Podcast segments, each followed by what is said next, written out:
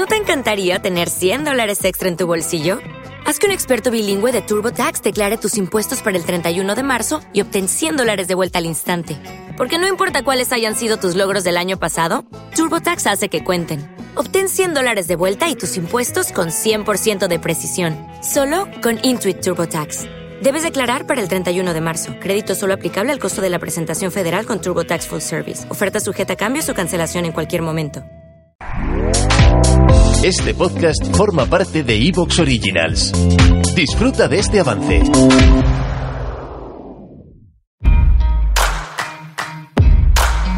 Otro día, otro invitado extraordinario. Hoy tenemos a Yago Rodríguez, doctorando en estudios estratégicos y además quizá el propietario del canal de YouTube más importante con más visualizaciones en cuestiones de guerra, como es cosas militares, y también de, de Political Room. ¿Qué tal, Yago? ¿Cómo estás? Pues muy bien y, nuevamente encantado de estar aquí. Muchas gracias por, por haberme invitado. Pues te lo pregunto directamente. ¿Por qué Rusia ha invadido o invadió Ucrania? Bueno, yo creo que para ellos simplemente eh, Ucrania, para ellos en su concepción, es parte de Rusia en todos los sentidos y especialmente incluso desde el punto de vista de la seguridad. De hecho, vamos, su, su servicio, el servicio de inteligencia que tenía asignado Ucrania era el servicio de inteligencia interior de Rusia, no, era el de exterior, curiosamente.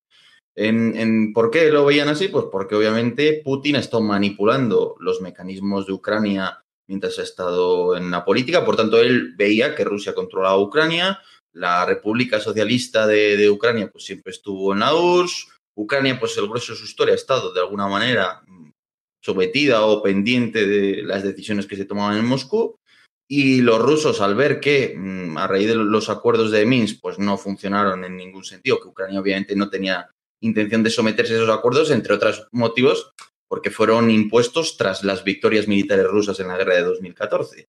Pues viendo esto, habiendo, bueno, pues contemporizado durante bastante tiempo y viendo que no había otra, bueno, una alternativa clara a esto, decidieron que para evitar que, digamos, el, nacionalismo ucraniano, que es más opuesto a ese nacionalismo ruso que considera Ucrania parte de Rusia, se impusiera de manera definitiva, pues solo les quedaba una herramienta que era la, militar. Y de ahí entiendo yo que, proviene la invasión realmente. Pero claro, Yago, eh, todos tuvimos cierta idea de lo que iba a ocurrir nosotros prácticamente como espectadores, y por nosotros me refiero a todos los que no estábamos luchando en ese conflicto, eh, los políticos, los generales incluso que no estaban en activo, todo el mundo esperaba algo. ¿Tú qué crees que Rusia esperaba que iba a ocurrir cuando entró, cuando cruzó la frontera? Bueno, yo creo que eso lo tenemos todos bastante claros, ¿no? Yo creo que hace no mucho usó un símil, ¿no? Que era una marcha verde. No, no es exactamente eso, desde luego, pero bueno, algo así, un golpe como el de Crimea, relativamente incruento, en el que entro y solo por la imagen que tengo y solo por el miedo que me tienen, pues yo rápidamente capturo los objetivos. Tenían un plan B, que yo creo que es el, bueno, tú analizas las bajas rusas el mes de marzo, el principal mes de, de la ofensiva rusa, y ves que son bajas muy elevadas. Entonces, obviamente había un plan B que era asaltar, intentar tomar especialmente Kiev y una parte importante de Ucrania mediante asaltos, pues eso, masivos de alta intensidad. Quizás el gran problema fue que ese plan B no se lo habían acabado de creer los rusos de una manera clara, no existía, estaba en la mente de los generales, pero ni se había ensayado, ni había unos preparativos, yo creo, muy claros para ponerlo en práctica.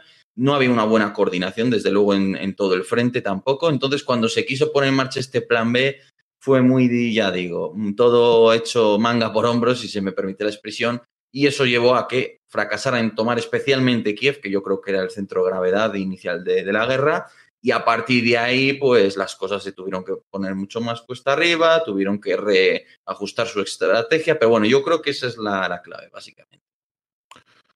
¿Y qué papel jugaron las primeras 72 horas? Porque para muchos fueron el momento en el que se decidió todo, aunque ya llevamos 10 meses, pero fue ahí cuando ocurrió. El, aeropuerto de Hostomel, perdón, es que hay, eh, el que fueran las tropas antidisturbios en algunas de las carreteras el, la punta de avance, que es algo que ya nos indica qué es lo que se esperaba, pero bueno.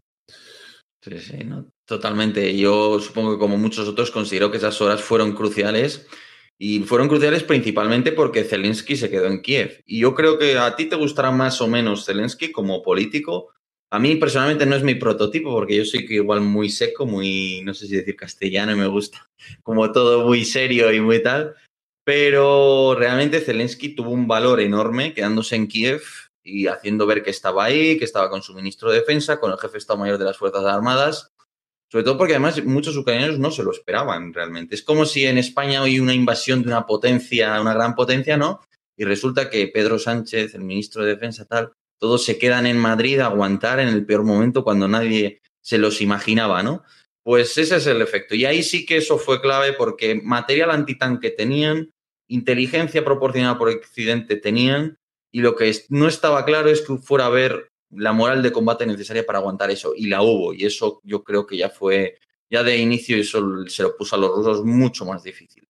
Y el error ruso fue obviamente no estar preparado para eso. Pero está claro que esas primeras, ni siquiera 72, casi 48 horas fueron cruciales, sobre todo porque elevaron la moral. Y luego al margen de que se impidió que aunque los paracas rusos lograron establecer una cabeza de puente en Gostomel, no, no pudieron luego ampliarla con un segundo escalón de asalto aéreo eh, luego, además, el enlace con las fuerzas que venían por tierra tardó algo más, salvo algunas unidades que se colaron rusas, pero tardó algo más en llegar. Luego, las los milicias territoriales controlando la retaguardia con apoyo de la, eh, la Guardia Nacional, la policía, lograron contener todas esas acciones de los saboteadores los primeros días, que estaban por todas partes, ¿no?